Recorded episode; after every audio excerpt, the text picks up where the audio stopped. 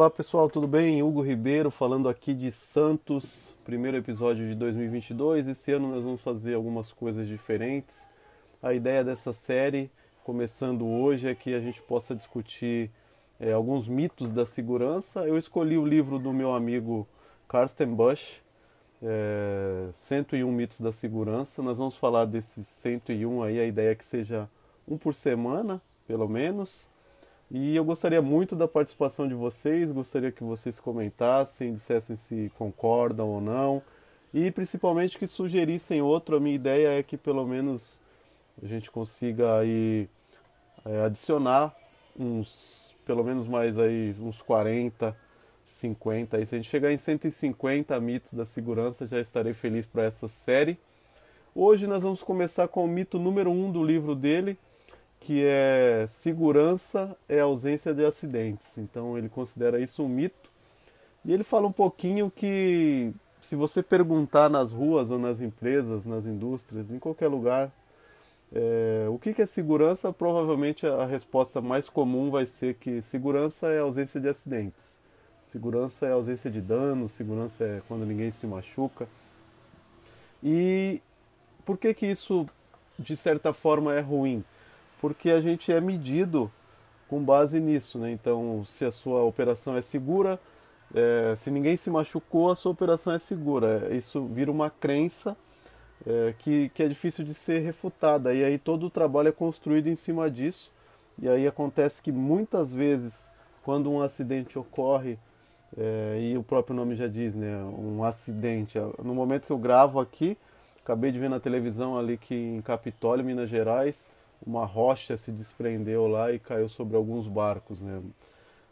Claramente um acidente, né? Então, será que era possível ser evitado?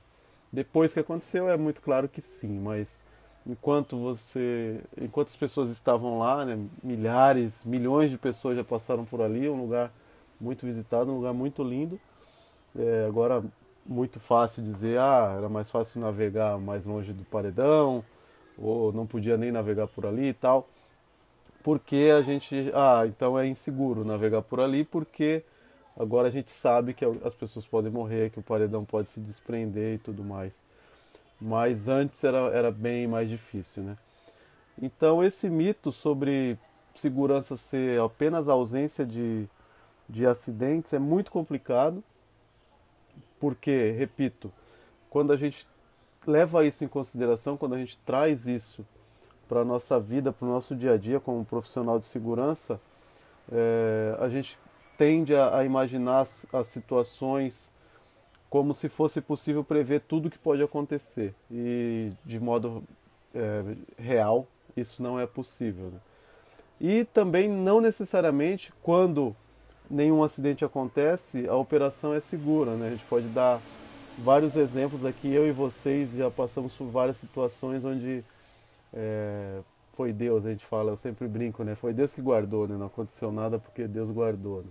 Eu mesmo uma vez é, fui a, assistir a um treino aqui do, do Santos, aqui na cidade onde eu moro, com uma bicicleta muito ruim, assim, e levando uma outra pessoa na garupa e não tinha ciclovia, uma situação assim que hoje eu não faria jamais e que jamais deixaria que meus filhos fizessem, né? E a gente passou muito aperto, assim, passou muito perto de sofrer um acidente. E graças a Deus deu tudo certo. E eu cheguei em casa, né, e, e, e contei para meus pais, pô, fomos assistir o jogo e tal, tal, tal, assisti o treino do Santos e tal. E meu pai falou, e aí, como é que foi? Tudo bem? Eu falei, tudo bem. E no caminho? Eu falei, não, tudo bem, deu tudo certo e tal, né? Porque eu cheguei ileso, né? Então, e ele acreditou, porque, ah, então foi seguro, né? Deu tudo certo, tal, tal, tal. Mas como todo pai falou, ah, não vai mais de bicicleta, né? Próxima vez, sei lá, eu te levo, combina com alguém e tal, né?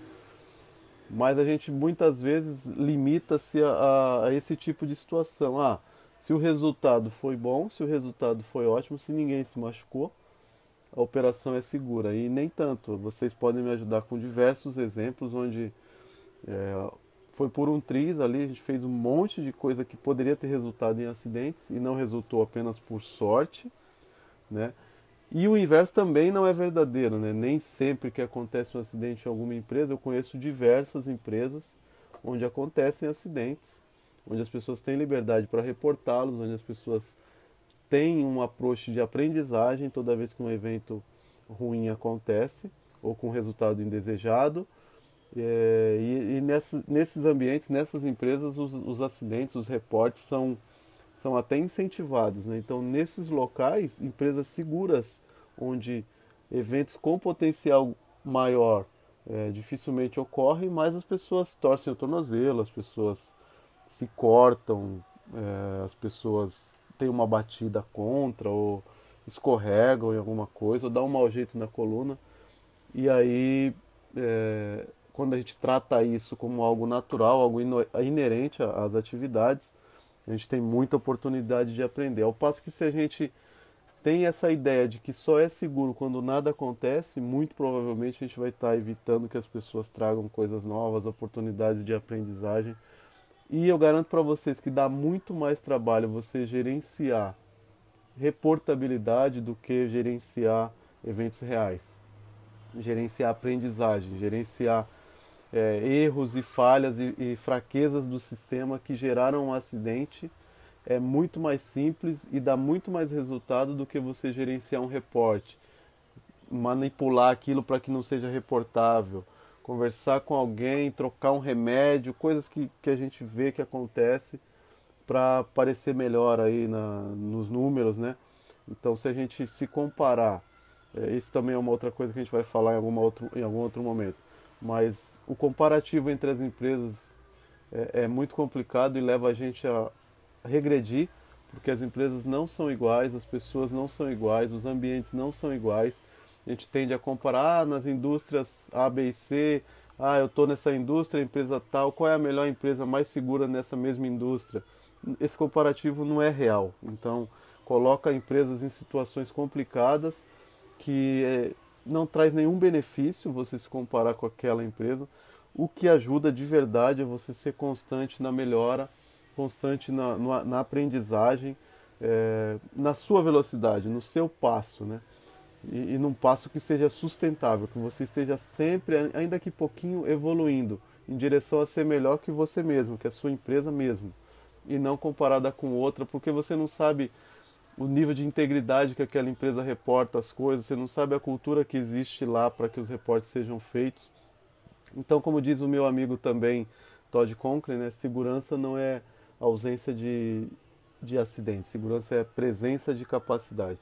Então, a segurança é sempre é a única área que mede a ausência, né? E a todas as outras mede a presença de algo.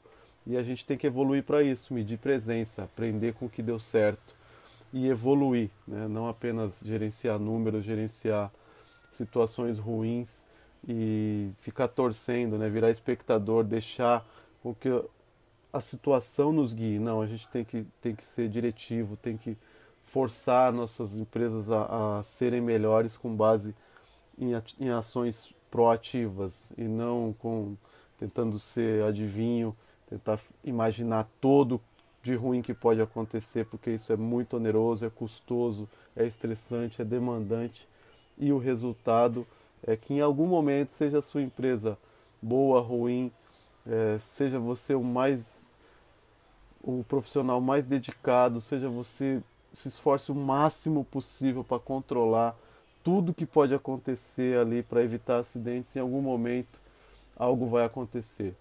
Se você estiver trabalhando bem, se você conseguiu cobrir tudo ali que, que diz respeito às suas atividades, às suas operações, se você der ouvido aos seus trabalhadores para que eles possam falar e trazerem oportunidades de melhoria, e você vai gerenciar os eventos maiores e mais relevantes. E esses é que a gente tem que fazer de tudo para evitar e não perder tempo aí com, com eventos que, que são randonômicos, que em algum momento vão acontecer. Né? Às vezes a pessoa tem uma predisposição, às vezes a pessoa jogou praticou algum esporte no final de semana, chega na empresa, pisa de mau jeito, dá uma dor lombar e aí se afasta e tal, e coisas acontecem. Então vamos focar aí no que a gente pode ter controle sobre. É isso, pessoal. Quero ouvir muito aí a opinião de vocês. É, conto com vocês para comentar, discordar, apoiar. Peço que vocês compartilhem aí, dividam com os, com os colegas de profissão.